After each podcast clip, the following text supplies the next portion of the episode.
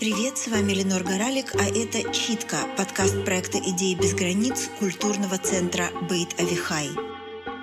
Каждую неделю я читаю рассказы Эдгара Кирета, и сегодня мы читаем рассказ «Человек без головы».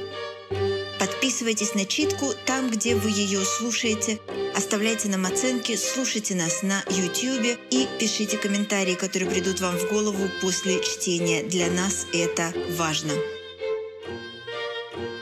В кустах за нашей школьной площадкой для баскетбола нашли человека без головы. Я говорю «нашли», как будто нас было 100 тысяч человек. Но на самом деле там был всего лишь мой двоюродный брат Гильад, у которого мяч случайно залетел в кусты. Так вот он сказал мне, что этот человек — самая тошнотворная вещь, которую он видел в жизни. Потому что мяч упал ровно туда, где должна быть голова, и когда он нагнулся его поднять, у него по руке пробежала какая-то мокрая ящерица, выскочившая у этого типа из дырки в шее. И это было так мерзко, что ему потом пришлось мыть руки в фонтанчике чуть ли не полчаса, и все равно у него на руках остался запах, вроде как от испорченной еды. По телевизору полиция сказала, что это убийство. Да ну! Чтобы до этого додуматься, не надо быть Шерлоком Холмсом. От болезни человек без головы не остается. Но кроме того, что это убийство, полиция ничего сказать не в состоянии, уголовное оно или политическое, или это третье, про которое всегда говорят в новостях. А кроме того, добавил полицейский репортер, отдел расследования уголовных преступлений не смог обнаружить еще одну вещь — голову.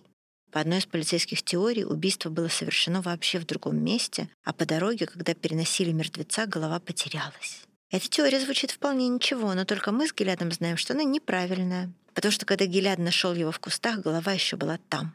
Не то чтобы на своем месте, но рядом. И вот пока полиция добиралась до места, Цури, который как раз играл с моим двоюродным братом в футбол и смеялся, что Геляд моет руки в фонтанчике совсем как баба из-за какой-то ящерицы и капельки крови, просто взял голову и смылся. Не то чтобы Геляд его за этим застукал, но почти сто процентов, что так все и было. На всякий случай Гелиады и полиции ничего про голову не сказал, чтобы Цури, если это правда, потом ему не вломил.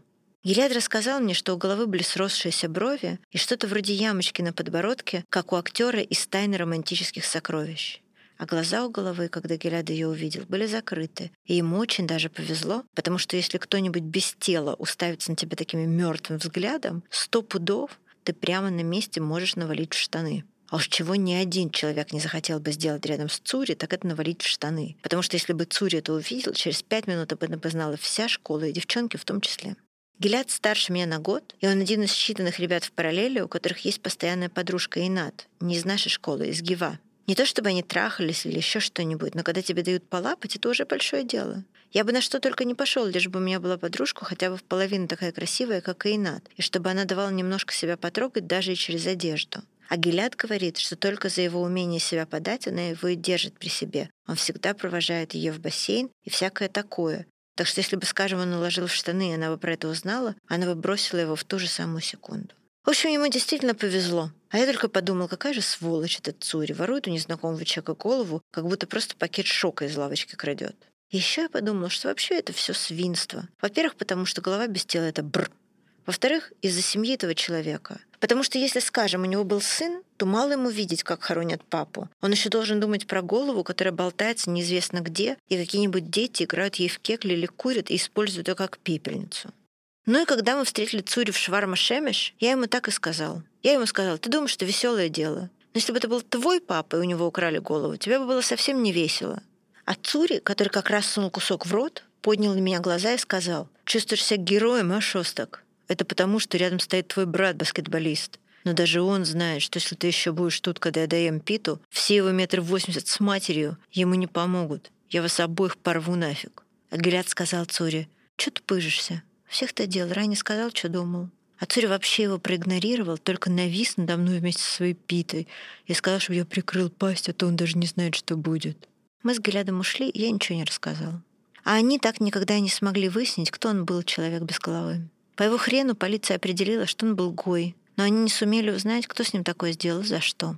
Мой папа сказал, что когда-то в Израиле женщина могла идти ночью одна по улице ничего, кроме арабов, не бояться. А теперь тут стало как в Америке. Люди курят наркотики, а на школьном дворе валяются безголовые трупы. И никому нет до этого дела. Сегодня это в газете, а завтра никто про это не вспомнит. А мама, которая всегда старается его успокоить, сказала, что, может быть, все ошибаются, и этот безголовый просто покончил с собой или упал в темноте, какое-нибудь животное пришло и отгрызло ему голову. Когда папа все это говорил, я на секунду подумал, не рассказать ли ему про Цури. Но потом вспомнил, как дрожал Гелиад, и сказал себя, зачем? Раз этот человек Гой, у него наверняка нет детей. А если и есть, они и знать не знают, что он вообще умер. А если я скажу про Цури, Цури мне вломит, это раз. А два, я расстрою каких-нибудь детей, которые живут в Польше или в Румынии и думают, что их папа сейчас работает или веселится себе во все в нашей далекой стране. После каникул я перешел в девятый класс, а подружка Геляда уже стала ему давать. Цури бросил учебу и пошел работать на стоянку супермаркета. А у меня тоже появилась подружка, и она ничего мне не давала, даже поцеловать, и то с трудом. Ее звали Мирав, и у нее были самые карие глаза, какие мне случалось видеть, и губы, которые всегда казались вроде как влажными, и ямочка на подбородке, точно такая, какой Гильад видел у человека без головы. Ставьте нам оценки в подкаст-приложениях и подписывайтесь на нас в YouTube. Все ссылки в описании выпуска. До встречи через неделю.